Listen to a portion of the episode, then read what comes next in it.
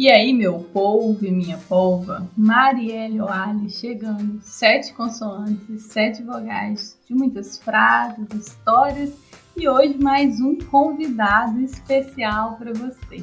Hoje a gente tem aqui conosco Samuel, também foi um ex-aluno super querido. Eu dei aula para Samuel em 2015, se eu não estou muito doida. E ele eu tenho um carinho muito grande por ele e convidei ele para conversar com você. Tenho certeza que vai ser um papo super especial. E primeiro eu tenho um desafio para o Samuel, para ele se apresentar sem falar o que ele faz. É, já é um, um desafio tanto, né? Muito fora do que a gente costuma é, escutar né? nas entrevistas, etc. Mas é, eu, Samuel, sou uma pessoa apaixonada por arte, em suas mais diversas formas. Eu amo teatro, participei muito tempo no projeto CRAP de teatro, dança, música, literatura do Cefete. E isso leva para minha vida inteira. A música é algo que me acompanha o dia inteiro. É, às vezes eu componho, mas eu também sou uma pessoa apaixonada pela minha família. É, uma, é algo que está na minha mente o tempo inteiro. E sou principalmente uma pessoa que se inspira é, na vida de uma outra pessoa, que é minha avó. E nisso eu já vejo uma certa é, semelhança aqui com a ideia do podcast, né? Que essa minha avó, ela para mim é o, o, exemplo, a ideia, o arquétipo da, da bondade, assim. E de uma pessoa que leva a vida por amor. Então, acima de tudo, acho que eu sou essa pessoa que tenta ser, de certo modo, imitador da minha avó, assim, de viver a vida usando o amor como uma lente, assim, para ver as coisas e fazer e escolher. E acho que é isso. E, e, você consegue, né? Você consegue porque eu lembro de todos os momentos, né? Encontros com, com Samuel nos corredores, na sala de aula, e ele sempre foi essa figura que traz alegria, que traz o amor, que traz o carinho. Então eu fico muito, muito feliz de ter você aqui. É, lembro de um dia que eu te dei carona e a gente justamente falou sobre isso, de eu né, ter sido criada junto com minha avó e você também, e o quanto que a gente tinha esse, esse laço em comum. Estou curiosa para saber qual frase que você trouxe. Olha, é, por causa, principalmente, da ideia do podcast, e por causa disso que eu acabei de dizer, né, quanto eu me inspiro na minha avó, e principalmente na criação que eu tive junto com ela, minha avó é uma pessoa muito religiosa, meus avós, é. então eu tive uma infância muito ligada aos ensinamentos bíblicos, assim. E a frase, né, um versículo mais antigo que eu tenho na minha cabeça é um que eu vou contar a historinha por trás dele só para ver o sentido e a partir dele a gente conversa. Ótimo, na Bíblia, adoro esse suspense. Assim, tá? na Bíblia, é, nós temos o profeta Samuel, que, curiosidade, é a razão por que eu me chamo Samuel. Mas o profeta Samuel, ele é, em certo momento, enviado por Deus para escolher o próximo rei de Israel. Né? Deus decide que Saul não será mais rei e que um outro deverá tomar o lugar de Saul. Aí Deus fala para Samuel assim: Samuel, vai até a casa de Jessé, porque um dos filhos desse Jessé será o próximo rei. Samuel obedece, óbvio, e quando ele chega, o primeiro filho de Jessé, chamado Eliabe, aparece. E é assim, um homem forte, um homem alto, nos padrões de hoje, seria um crossfiteiro bem bombado, assim, é, o rei, o cara imponente. E aí Samuel fala: certamente é este o rapaz escolhido por Deus. Porém, Deus diz para Samuel o seguinte, e essa é a frase: Não atentes para a aparência, nem para a grandeza da estatura, porque eu tenho rejeitado. Porque Deus não vê como o homem vê, pois o homem vê o que está diante dos olhos, porém o Senhor olha para o coração. Essa é a frase. Deus não vê como o homem vê, ele olha para o coração. E está em 1 Samuel 16, versículo 7. E essa frase, ela simplesmente, eu digo isso sem qualquer receio, ela moldou grande parte da visão que eu acabei construindo do mundo, assim, das pessoas ao meu redor e da própria ideia de espiritualidade, mas principalmente naquela linha também do que eu disse que eu aprendi com minha assim, de uma vida guiada por amor e necessariamente uma vida guiada pelo ato de fazer o bem, sabe? E tudo com base nessa frase que eu lembro do meu avô e da minha avó lendo para mim, contando a historinha de Davi, né?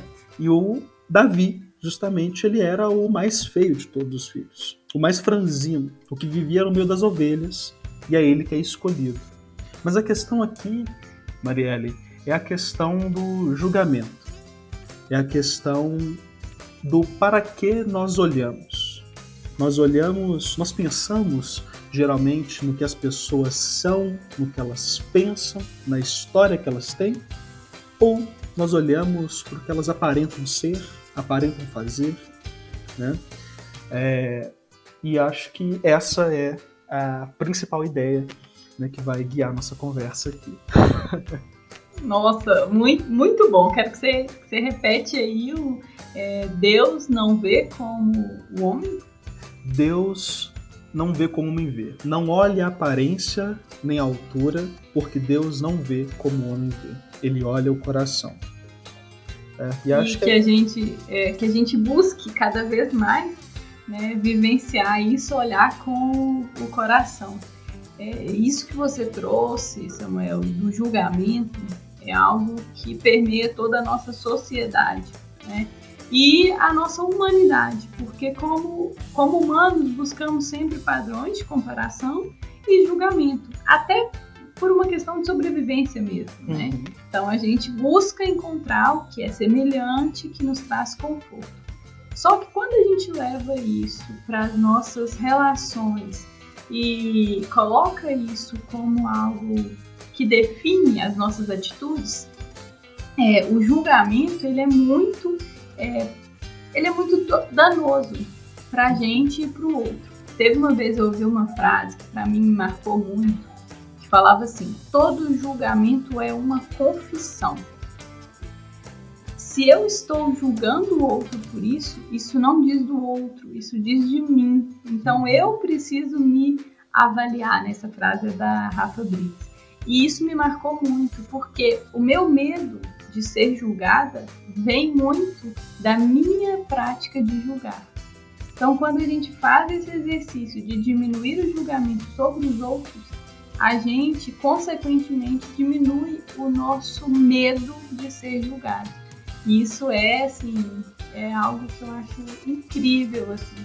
E você é uma pessoa que sempre esteve, né? Você falou que é, atuou com, no teatro, no crepe, você sempre esteve é, voltado, né, com seu olhar voltado para as questões sociais. Então, eu queria que você contasse, né, o Samuel está fazendo hoje Direito na FMG, é, a gente estava aqui conversando um pouquinho, e eu queria que você contasse como que essa sua visão, essa, essa mensagem, né, de olhar com amor, te guia hoje nos seus estudos, na, na, na profissão que você escolheu.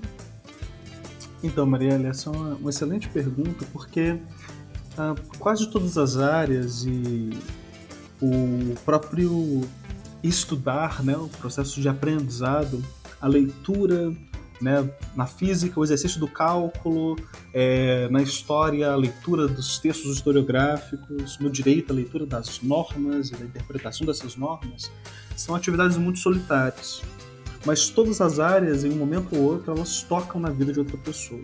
Né? Se não fosse assim, não faria sentido a existência da profissão. Não faria sentido a existência do trabalho, daquela contribuição individual que nós damos para o todo da sociedade. Então, quando surge essa necessidade, principalmente no direito, em que uma das principais funções é você dizer o que as pessoas fizeram e o que elas devem receber por causa do que elas fizeram, né? Essa necessidade de tentar compreender e olhar para além da aparência daquilo que uh, surge na primeira, no primeiro relato. Né? Basta pensar na atividade policial. O policial recebe aqui uma denúncia. Se ele age apenas com base nisso, sem levar em consideração todas as implicações que estão relacionadas a isso, ele pode agir errado, certo? Mesma coisa o juiz. Dependendo do que o juiz escuta mais ou menos, ele vai dar um parecer totalmente diferente. E a questão do julgamento, como você bem disse, ela é um, um exercício uh, inerente à humanidade, né? A, a, ideia de julgar alguém, a ideia do, de normas regulando a sociedade, é algo inerente às primeiras sociedades humanas. Né?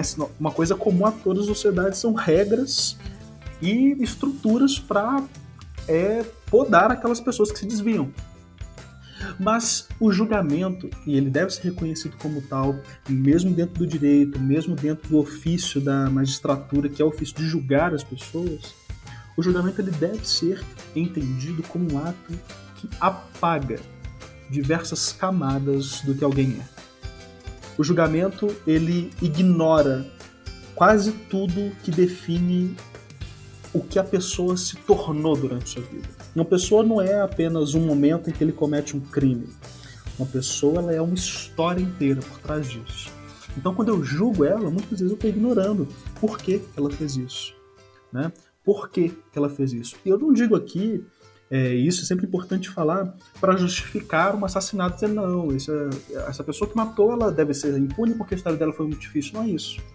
É que se nós olhamos é, pro assassino é, apenas como assassino, nós abrimos margens para práticas hediondas. Nós abrimos margens para as práticas mais terríveis que a humanidade já fez, para tortura e para o próprio assassinato institucionalizado. Né? Então, o direito é uma área em que, como várias outras, exige que você pense sempre nisso. Eu estou lidando com pessoas, e pessoas são muito mais do que seguir ou não seguir normas. Né? E eu acho que algo muito ligado a essa coisa da frase, né, e que liga com isso que a gente está conversando, é essa coisa do apagamento do outro, Maria. Hoje, principalmente nesse contexto pandêmico, em que nós nos vemos afastados presencialmente das pessoas, em que o olho no olho ele não é algo frequente, comum. Nós não temos aquela vivência gostosa do Cefet. Você disse, eu te via nos corredores. É, nós não vemos ninguém mais nos corredores. Nós vemos na tela do Teams, na tela do Google Meet, né? É, então, onde fica esse momento de tentar ver o que o outro realmente é, sabe? Porque pelas redes já se torna muito fácil apagar o outro, certo? Você, as práticas homofóbicas, racistas, misóginas, elas ganham muito mais espaço dentro das redes para se proliferar, proliferarem, né? O, porque o preconceituoso, né, e o preconceituoso é aquele que julga de acordo com uma estrutura e muito de acordo com aquilo que você disse. Né? O, o que, que é que o preconceito julga? Ele julga um certo estereótipo. Né? Que muitas vezes nem esse estereótipo deveria ser julgado, porque ele não é errado, mas ele é algo estranho. Ele é algo que, por ser estranho, eu tenho aversão a ele. Né? Por isso que a gente fala de ódio, né? de discurso de ódio. E eu pergunto o seguinte: esse apagamento né, que nós vemos na misoginia, no racismo, né, na homofobia, ele é algo que também se conecta muito com aquilo que você disse. O julgamento ele é algo quase inerente à mente humana. Eu não estou dizendo aqui que de forma é, obrigatória, biológica, você vai ser misógino, você vai ser homofóbico. Estou dizendo que o ato de apagar o outro é algo que nós fazemos todos os dias, e mesmo fora do contexto pandêmico. Quando nós andamos na rua da metrópole e nós ignoramos absolutamente aquela pessoa que está na rua e sofre morando na rua. Quando nós vemos noticiário, é, usuários de drogas são é, achados mortos e nós não sentimos nada. Quando nós vemos situações de violência, agressividade, terror acontecendo cotidianamente, não sentimos nada, nós estamos reiterando uma prática eu acredito, que é muito inerente da nossa mente, mas que, em última instância, desboca naquilo que a gente odeia. o racista, o homofóbico, o misógino, sabe? Então, eu acho que isso é algo muito importante da gente discutir, porque o racista, o misógino, homofóbico e todos os preconceituosos, né, todos nós preconceituosos, a gente sempre está apagando. Né? Exatamente. Sempre... Ô Samuel, isso você está falando aí, eu, eu acho que uma coisa que a gente tem que colocar é que todos nós, em algum momento, fomos, somos, é, porque temos é, criações, cultura que nos levaram a construir padrões. E justamente, né, o que é diferente aos nossos padrões é a gente precisa fazer um esforço para atualizar esses padrões e para é, diminuir esse julgamento e nos tornar pessoas melhores, mas com a consciência de que vamos errar inúmeras vezes, né? Então, é, eu acho que uma coisa que tem que ficar para a gente é que a gente não precisa ser perfeito, é, mas só o fato da gente buscar diminuir o nosso julgamento e olhar para o outro sem querer apagá-lo, né? Assim, é fazer esse exercício de enxergar o outro e sentir grato, né, pela sua condição. Às vezes você não vai conseguir ajudar outra pessoa, mas entendendo o quanto você é privilegiado na sua condição, já traz para para sua consciência esse exercício, né, de eu posso hoje ser um pouco melhor. Uhum. Eu falo por experiência própria. Hoje eu sou uma pessoa muito melhor quando eu comecei a diminuir o meu julgamento e olhar mais para as outras pessoas para o que elas têm além, né? Para o que eu não estou vendo e que dificilmente eu vou conseguir ver, porque é, eu tenho estudado um pouco sobre empatia e a gente conhece a empatia de maneira errada, né? A gente acha que é colocar-se no lugar do outro, mas isso é impossível. Uhum. E o exercício para mim da empatia é justamente tirar esse julgamento e olhar para o outro com a curiosidade para que, se a gente tiver abertura, ele me permitir entender como é a sua realidade, mas não querer por minha conta colocar a, sob a perspectiva dele, porque é impossível, principalmente Exato. sem ouvi-lo, né? Uhum. Então, acho que esse, essa consciência de que a gente pode mudar, não importa se a sua criação foi racista, se a sua criação foi homofóbica, não importa, você tem conhecimento, você tem acesso à informação e você tem a capacidade de evoluir. Uhum. Primeiro passo para mim é se reconhecer. Exatamente. Se reconhecer é, em evolução e reconhecer as suas falhas né, nesse, uhum. nesse processo. Achei, achei muito bacana. Exatamente, Maria. Eu acho que é, nos reconhecermos né, enquanto membros de uma estrutura que é racista, que é homofóbica, que é misógina, é o primeiro passo para que a gente se torne né, uma palavra muito importante que surgiu e que deve ser uh, propagada para sermos antirracistas, antimisóginos, anti-homofóbicos. Né? Porque você falou sobre empatia né, e sobre essa ideia errada que temos sobre empatia. É um, uma pessoa que sempre viveu relacionamentos héteros não compreende o que é um relacionamento homossexual. Uma pessoa que é cis nunca compreenderá o que é uma pessoa trans. E tem até um psicólogo canadense, o Paul Bloom, que ele é um crítico ferrenho dessa ideia de empatia. Ele tem um livro que se chama Against Empathy, é, contra a empatia. Porque ele fala que a empatia, geralmente, ela é individual ela se refere a sujeitos concretos, a pessoas específicas. Né? Então, no caso de uma reportagem que você vê de um jovem que foi assassinado, você vai ter empatia por esse jovem assassinado. E no caso do é, de um, uma, um jovem que assassinou, você vai ter uma empatia em relação à pessoa que foi vítima. Obviamente, não deve ser o contrário. Mas a empatia, ele aponta, né, são as duas, uma das duas principais críticas que ele faz, ele a, a, empatia ela tende a não ser compreensiva. Ela não tende a, a ideia de compreender o problema como um todo, sabe? É o caso de você é, ver uma violência acontecendo na rua, você fica muito revoltado com aquilo, né? Você fica muito revoltado com o caso da mulher que sofreu um estupro, mas você não tenta compreender é por que, que o Brasil é um dos países que mais estupram do mundo. Por que, que o Brasil é um país onde a população pobre, negra, jovem e masculina é a que mais morre? Por que, que em certos lugares do Brasil a expectativa de vida é 20 anos? Né? Por quê? Então a empatia, é, esse autor né, específico, esse Paul Bloom, ele fala isso. E o outro ponto é que a empatia também, ela geralmente é maior quanto mais parecida a pessoa é da gente. Quanto mais ela se parece conosco, mais nós temos empatia.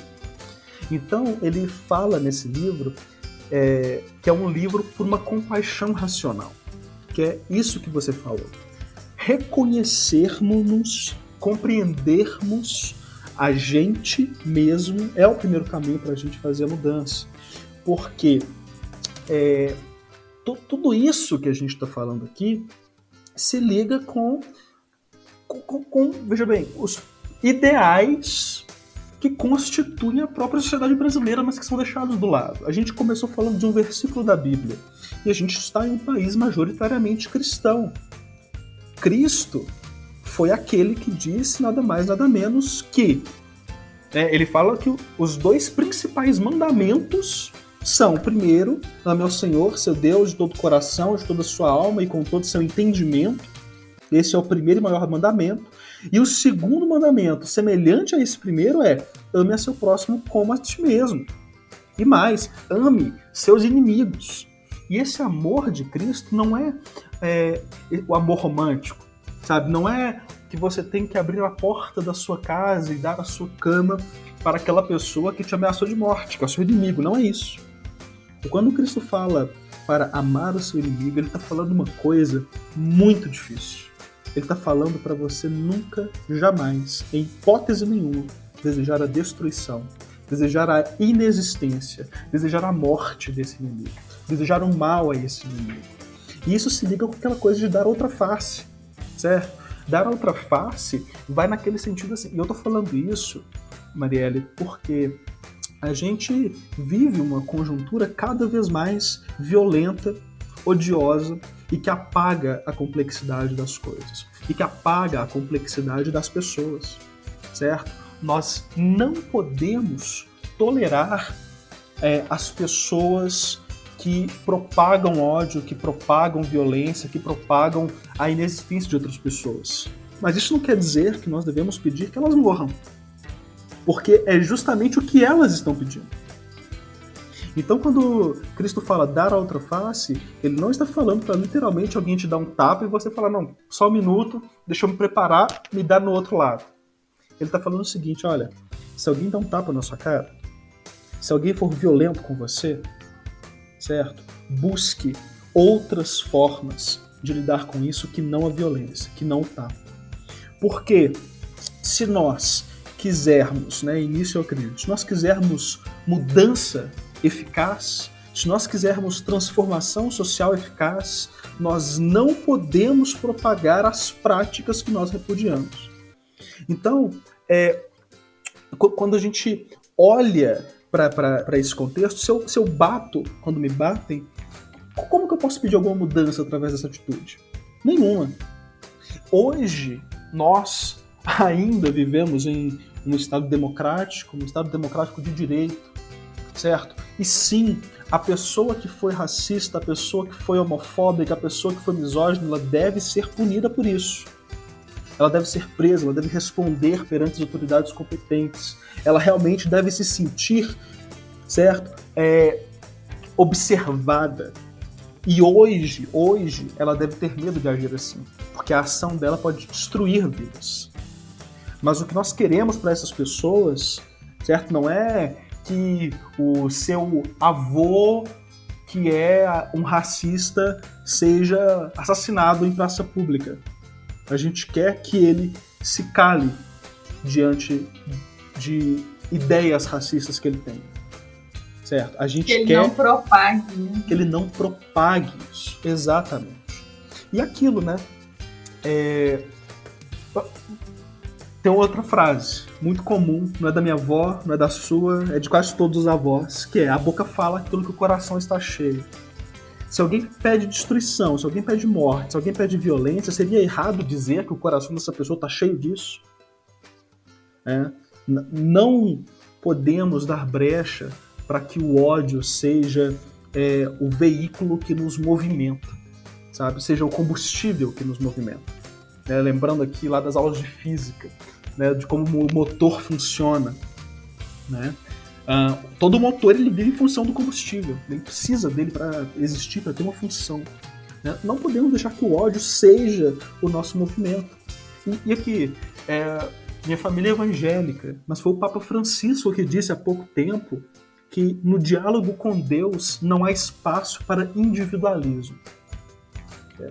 E isso é muito importante diante daquela coisa do julgamento. O grande problema talvez um dos grandes problemas hoje que constituem, e eu estava conversando isso com uma amiga esses dias, né, na minha perspectiva aqui, nem um pouco uh, acadêmica, eu acho que um dos grandes maus da, da sociedade brasileira, talvez, seja a banalização da violência e da morte generalizada. No início da pandemia, todos ficavam em casa, né? A grande maioria das pessoas se trancavam em casa e hoje nós estamos batendo 500 mil mortes, nós vemos uma verdadeira banalização disso, inclusive por autoridades públicas. Né? E, e aquilo, né? não é pedir destruição da autoridade pública, não é isso não. É, é, impedir que isso seja propagado, é impedir que a violência seja propagada, que a violência discursiva Maria, seja propagada. Né? Esse discurso odioso isso tem consequências muito graves. E o que nós precisamos né? além de seguir todos esses, todos esses ideais que já movem a nossa sociedade, né? teoricamente, do cristianismo, amar ao próximo como a ti mesmo, dar outra face, amar seus inimigos, é também algo que eu acho que essa é a, talvez a perfeita síntese dentro do que eu conheço, que é muito pouco, dessa necessidade de não julgar. É uma noção de um idioma zulu, né, lá da África, uma língua é, de matriz africana, que o, esse Ubuntu ele se traduz no eu sou porque nós somos. É a compreensão, é a noção, in, assim, permeada na mentalidade social de que um não existe sem os outros. E essa é uma teologia. Desculpa. Oi? Não, eu ia falar que é, quando a gente compreende isso, a gente sabe também que a nossa ação tem efeito no próximo. Exatamente. Que uma ação positiva, ela tem um efeito propagador positivo uhum. e uma ação negativa também. E que somos, a gente pode não ser culpado sobre algo, mas a gente é responsável por tudo que a gente vive.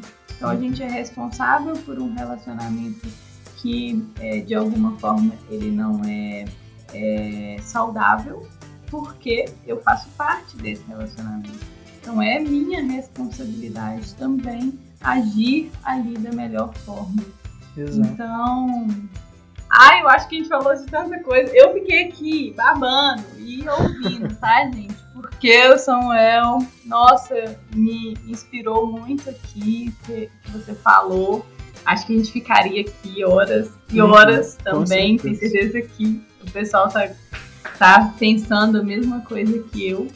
E para mim, Samuel, o que mais fica aqui de tudo que a gente conversou é que se a gente fizer a nossa parte de olhar para o outro como parte da gente, né? como semelhante no sentido que somos todos humanos, com imperfeições, com construções sociais diferentes, é, com respeito, com sem esse apagamento, a gente está praticando aí justamente essa, essa palavra que você trouxe, que é o amor. Porque a partir do amor apenas que a gente vai conseguir vivenciar nossa vida diante de tantas dificuldades que vamos passar sempre. Né? Então, eu queria te pedir para repetir aí o trechinho da, da frase, do versículo que você trouxe e deixar aí sua mensagem para o pessoal. É, a frase é não olhe a aparência nem a altura, porque Deus não vê como o homem vê, ele olha o coração. E a mensagem que eu quero dizer, na verdade, é uma mensagem que já vem sendo propagada há muito tempo. Nelson Mandela, nascido lá em 1918, lutou na luta lutou contra o apartheid na África do Sul, né, um regime racista, etc. E depois que ele saiu da prisão, depois que ele passou por assim muitos maus bocados, eu posso dizer aqui, pesquisa em história de Mandela, em uma entrevista que você acha no YouTube, ele fala de um tempo que ele viveu na infância dele, em que um viajante que estivesse atravessando o país, ele podia parar em qualquer aldeia. E em qualquer aldeia, ele nunca precisaria sequer pedir por água e por comida. Assim que ele chegasse na aldeia, os aldeões acolhiam esse forasteiro e davam a ele tudo que ele precisava. E o Mandela ele fala que, em síntese, esse fato né, ele é uma característica do Ubuntu, mas que o Ubuntu ele também tem vários outros aspectos. Mas a ideia central é essa. Eu sou porque nós somos. Nós devemos compreender que somos integrantes de um corpo. Esse corpo é a humanidade, não funciona sem os outros e que ao vermos uma situação de violência, uma situação de, de ódio, nós não devemos nos perguntar: isso aí está ofendendo quem? Isso aí está agredindo quem? Sabe? É, é uma frase de um poeta inglês muito antiga que é: Não pergunte por quem os sinos dobram, eles dobram por você. Quando nos calamos diante de injustiças, nós estamos perdendo que nós também sejamos injustiçados. Quando nós olhamos para o genocídio que atinge diversas populações no Brasil e nos calamos, nós estamos calando diante da destruição daquilo de mais bonito que nós temos na humanidade, que é a possibilidade de compreender, que é a consciência.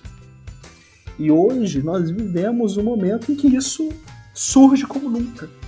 Mandela estava defendendo isso no século XX na luta contra o apartheid. Alguns anos atrás, Marielle Franco, uma mulher negra periférica que era uma das, dos grandes nomes, das grandes lutadoras em prol dos direitos humanos, foi assassinada aqui no Brasil de um modo bárbaro. Né? E ela defendia tanto a, família do policial quanto a, do policial que foi morto, quanto a família daquela pessoa lá na comunidade que tem sua vida prejudicada por operações completamente despreparadas e violentas. Era uma mulher que ela tem vídeos também dela falando. Ela termina os discursos dizendo: "Eu sou porque nós somos".